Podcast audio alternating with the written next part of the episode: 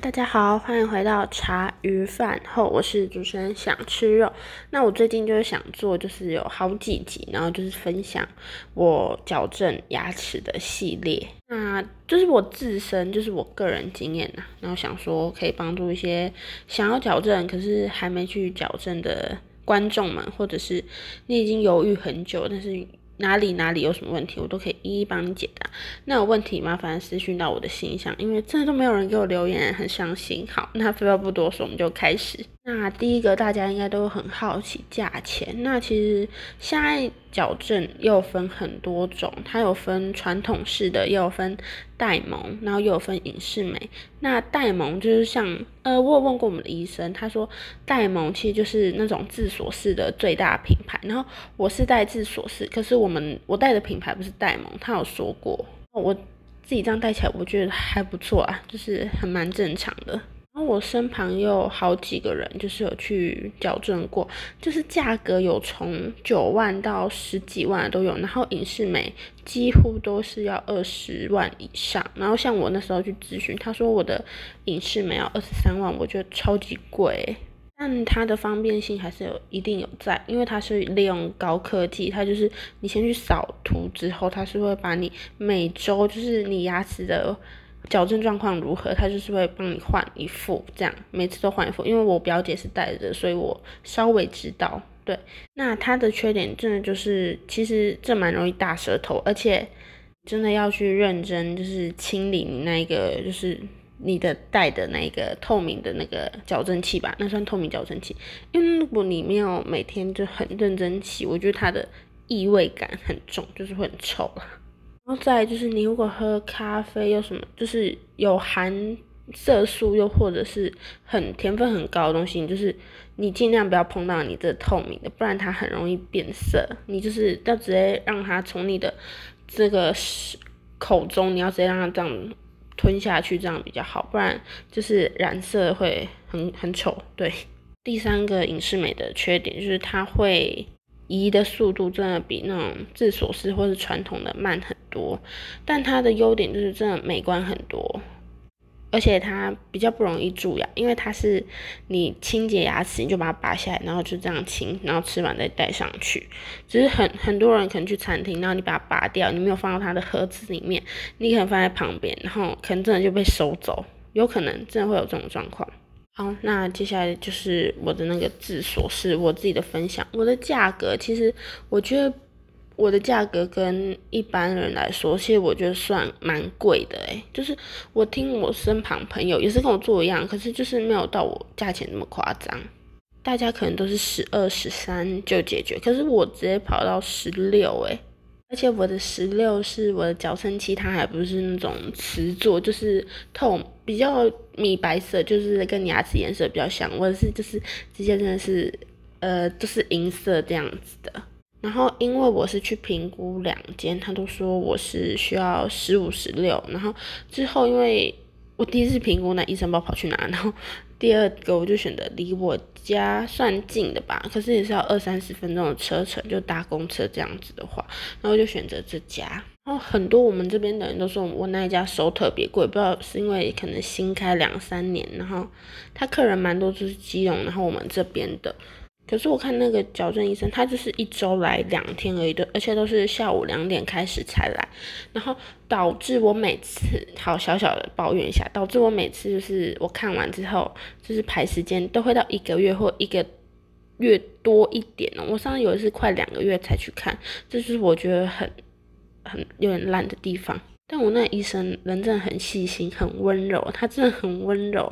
只是我那时候为什么会那么贵？我问过，就是他说，因为他们说如果你是龅牙的话，还会比较便宜，就可能十二十三就可以解决那种。可是我不是，不是有点是后天的后道，就是因为我家人都没有这个问题，然后就只有我有这个问题，所以他说矫正可能可以，但不保证你的上排牙齿会就是比下排牙齿还往前。因为他说如果先天就没办法，然后就是事实证明，我现在已经矫正一年半了，我的上排已经在我的下排往前很多，就是整个就是现在有点微爆，只是因为我要调牙齿，所以这微爆的情况他说是正常，因为他要先把牙齿往后拉，才可以让我的上排牙齿，然后慢慢往后推，就变成比较好看的。然后接下来是，我觉得我的上排其实它是就是有点虎牙，可是虎牙又有点只有一颗，所以那时候以前还没矫正的时候真的很丑，而且下排其实是算整齐，只是它有点歪歪的。然后我觉得是因为我从小我就是趴着睡，然后就是而且很爱就是手托托着我的两个脸颊这样子，所以很容易可能小时候骨头没有那么硬，然后它就会被我们就是因为我们后天自己手我自己手贱，然后它就会被我就是乱乱移，你知道吗？所以导致我的。骨头整个就是整个脸脸部的骨骼就是蛮歪的，可是医生有说每个人人的脸都不可能是正的，除非你去做正颚手术，它才可能真的变蛮正。但你做完正颚，有些人就是天生比较歪，就下巴比较歪一点的，可能还是没办法。但我就是属于这种下巴蛮歪的，所以我不知道我之后矫正完到底可不可以恢复正常，希望是可以。那我接下来就是说一下，就是我要矫正的时候，我面临到几个点。好，首先就是因为我本身我蛀牙很多，就是其实我从国小国小那时候小五小六我就开始会用牙线那些的，就是开始一直用。可是我不知道是因为我之前牙齿真的太乱还是不整齐，所以可能就有一些就是缝缝角角，可能真的没有刷到刷干净之类，然后就很容易蛀牙。然后那时候医生，另外一个医生，因为矫正归矫正，然后弄蛀牙是弄蛀牙医生，他说我真的天生好像就很容易蛀牙，他说这好像是跟基因有影响，就是你个人体质也有影响，所以这一点真的不能怪别人，真的只能看自己个人的运气。因为我是照，呃，我是两两餐这样刷牙，早晚，那但是我都用漱口水什么，就是都搭配的很好，可是牙齿还是一直蛀，所以我当时要做。牙套的时候，我就其实蛮犹豫的，就是一个点。可是我想说，不做不行，因为我现在状况都已经这么糟，如果我不让它再整齐一点，我是不是整口都蛀坏掉啊？因为我真的好多颗都抽神经了，真的真的很多颗，我真的很很有蛀牙问题，其实也可以问我，我很多相关资讯可以跟你们说。第二个点是我那时候预估最贵可能十四万吧，可是我问了两间都是十五、十六万这样子，然后我就心一狠，因为付牙套的钱是完全百分之百都是我自己自己付的，然后我是用分期的，然后我这医生是上排带上去三万，然后下排也三万这样子，然后我是隔差不多两三个月才才戴戴了那个。下上牌，我先带下牌，再带上牌，然后等于就是先付了六万出去，然后一个月再四万四万，那我现在缴一缴也缴了十二万去了，就剩差不多快四万，所以我觉得是。真的，你有存到足够的十六万再去做，不然真的你心里会有点不安。那像我就是因为那时候有打工，然后打工就是有存钱，然后加上我有零用钱，可是我零用钱一个月没有很多，几千块而已。然后加上现在大学很难存钱，可是呢，我高中、大学那时候就有陆陆续续一直在打工，所以就是要存的有存的，存足够的钱，只是因为我真的万万没有想到。我不是前面说我很多蛀牙嘛，然后之后有几颗演变成抽神经，然后因为他说抽神经过后的牙齿特别容易就是受损，就是它。脆弱，脆弱就是太容易，因为你可能矫正不是它会拉力嘛，然后非常有可能把你那一颗牙齿给弄坏或是弄倒，所以他要叫我做那个临时牙套，那我也有做，然后一颗大概就是四五千，只是要看你那一个有没有加什么牙钉，这都是另外很细的，然后我就做好大概五颗吧，然后我觉得这还好，重点是我那个矫正矫正器拆下来，然后要。带那种新的那种维持器之后，我那个临时假牙它也是要再套套汰换，它要再汰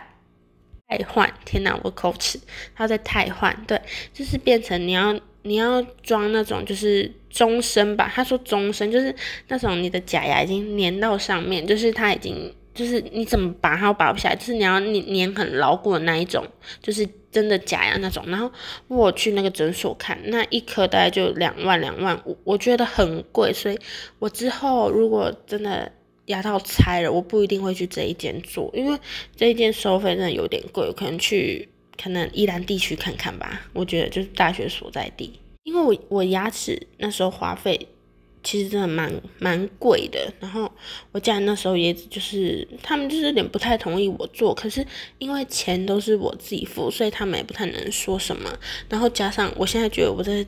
假牙费用应该很贵，所以我要认真努力开始存钱了。怎么要跟你们说我戴牙套？我后面都在说蛀牙的事。好，反正蛀牙我觉得也是蛮多人就是想要戴牙套，可是不敢戴牙套的一个点。